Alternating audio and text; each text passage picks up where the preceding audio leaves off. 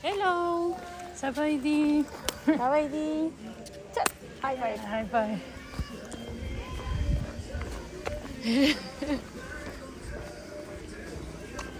Sí, es otro lado, desde luego.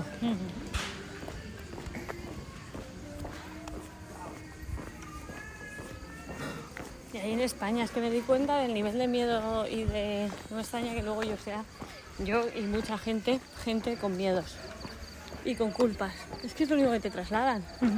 En España todo el mundo habla de fíjate, la han secuestrado. No te vayas por ahí a ver si te van a no sé qué. A ver si te van a toda la puta vida oyendo esas frases. Que a lo mejor aquí lo hacen y los niños se rebelan y dicen, mira, me da igual lo que me digas, pero... No sabemos el porcentaje de violaciones que hay aquí, pero a ver, en España suceden, en verdad.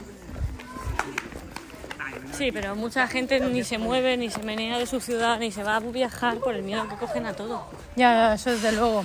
Pero eso también es Eso un poco muy, culpa. Es muy bestia. Eso es un poco culpa también de, de la influencia mediática, que también como que tenemos un poco políticas del miedo y, y lo refuerzan los medios de comunicación, ¿sabes?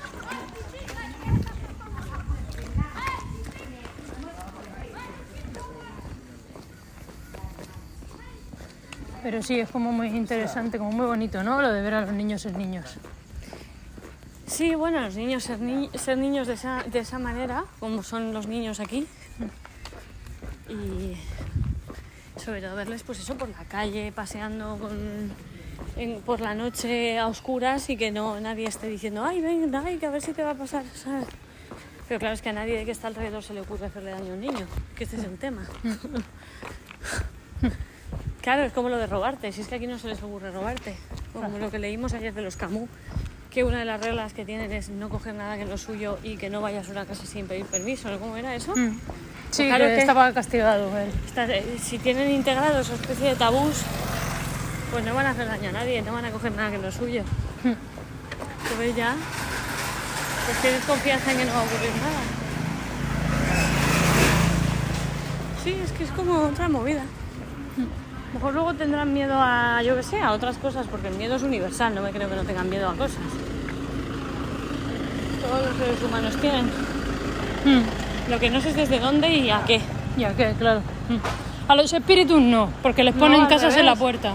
Les ponen casas en las puertas y además les agradan para que se queden y cuiden su casa.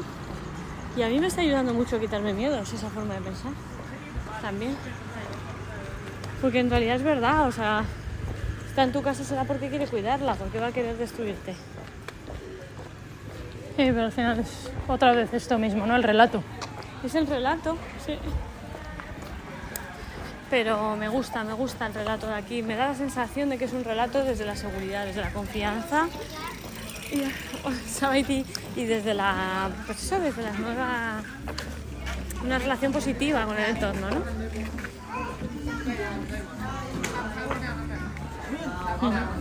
La chica alemana también ha conseguido grupi.